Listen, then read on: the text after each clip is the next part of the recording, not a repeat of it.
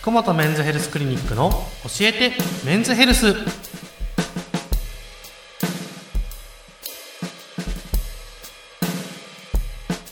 本日も福本和彦先生とともにお送りいたしますよろしくお願いいたしますす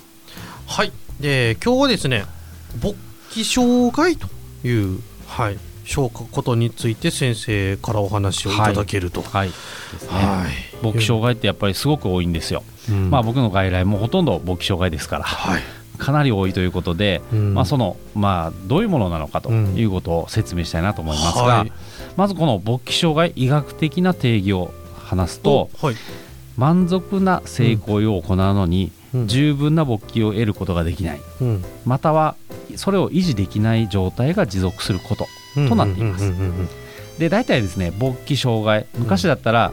えー勃起不全うんまああのーということを言ってたんですよ、うんただこれがですね全く勃起しないような状態だというふうに思い込んでる人がいるんですが、うんうんうんうんうん実はこの先ほど言った文章と同じように、うん勃起に満足していないという時点で勃起障害なんです、なるほど、なのでよくうちの外来にもですね、うん僕って勃起障害ですかって言ってくる人がいるんですねはいもうでもそういう人たちでうちに来た時点で勃起障害なんですそうですね満足してないんですうんだからまあそういうところですよと、うんうん皆さんだからそこをまあどうしても俺はまだ大丈夫なんだという言いながら実は悩んでるんだったらもうその悩んだ時点で勃起障害ですよということです、なるほど、うんってことはこれ結構な方が悩まれているようですねもうすごく多いんです実はですね、これもあの20年ぐらい前の2002年に発表された論文なんですが、はい、成人男性の4人に1人が勃起障害だというふうに言われていますおおめちゃめちゃ多いめでっすちゃ多いですねめっちゃ多いで世界と比べても圧倒的にこれ日本って多いんですようん、で一応日本の推定患者数なんと1130万人おすこ れは高血圧で治療中の患者さんと同じぐらいでです、すね、うん、で40代だったら5人に1人はい60代だったら2人に1人が勃起障害まあ、もちろんねもう高齢者でアクティブに性生活をしているという人が少ないですけれども、うんまあ、2人に1人勃起障害とうんいうことですので、はいまあ、あの日本人ってやっぱりこう世界と比較するとあまり成功していませんので、はいそういうところも影響しているのかなと思います。もちろんそのそれだからって言ってな、まあ、悩んでない人もね、うん結構いらっしゃいますので、うんうんうんうん諦めちゃってる人も多いと思いますが、うんうんうん僕は諦めないでっつってうん言いたいですよね、うんうんうんなんかね、うん悩んでるだけでもう,、うんもう諦めちゃうとやっぱ人生性欲をなくすっていうのはうんちょっとね、損してますから、うん本当ですよねぜひ生涯楽しんでほしいなと思います。うんうんうんうんなんかうんそれこそ年のせいだって思っうてんしまう人とも多そうですしね、そうそうそうこの60代では1人に1人っていうのは、いやめっちゃ多いでもすうよ、ね、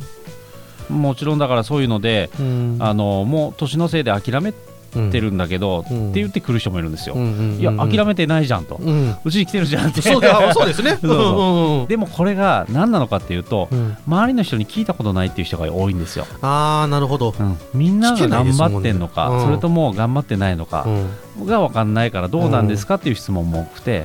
でもまあ僕の知る限りは皆さん頑張ってますよと。うんうちにはいっぱいいろんな高齢者来ますから、はい、楽しんでる人は楽しんでますよということを言えばうんうんこんな頑張らななっうつって、ん頑張る人が多いんですようね、んだからまあ、あのー悩んだ時点で早く相談してほしいなと思いますね、うんうんうんうんうんうんでこの勃起障害って言っても先ほど言ったようにうん完全に勃起しない人ばっかりじゃないんですね、うんなので、まあ、よくある質問あよくある相談は、はい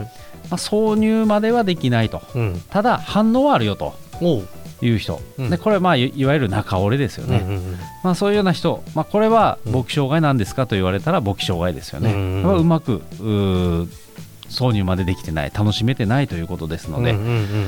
なので、まあ、多くの人はこういう人たちってパートナーに申し訳ないんだと途中で終なるわほってどしまってっうんていうことをねおっしゃるんですよ、うんまあでもうん、でも気持ちわかりますね。うん気持ちはわかるうん。でもでも結局は自分なんですよ、うん。やっぱり勃起して射精しないと、うんなかなかオーガズム男性って得ることができないあまとあそうですね。うんうんただ、まあ、そういう気持ちはすごく大事で、うんせっかく男,、まあ、男の人が誘うっていうパターンが多いですので、男男性から誘ったのにうまくいかないとなると、まあ、立場もね危ういですし、なんでこんなに付き合わされたんだってパートナーも思うかもしれませんまそうすると余計男性って落ち込んでしまってううんまくいかないので、せん。うんまあ、あの早く、まあ、それがトラウマになってしまうような人もいますので、うん早めに相談してほしいなと思います。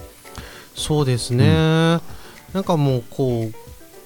んその根根本として、うんなんでじゃあその勃起障害が起こるのかっていうところの根本がちゃんと分かれば、あの悩み続けなくても済む、うんし年のせいだって諦めなくても済むということですもんそうですねそう。ですいろんな原因もありますので、うんのでその原因をちゃんとうん理解するためには、うでもちゃんと医療機関に行って先生に相談するとかちゃんと分かる人と話をするっていうことがすごく大事そうですね。そうですはい、では来週はですねそのまあじゃあそのせ勃起障害の原因うんどこにあるのかとうんいうところをお聞きしたいというふうに思っております。はいよろしくお願いいたしお願いしまます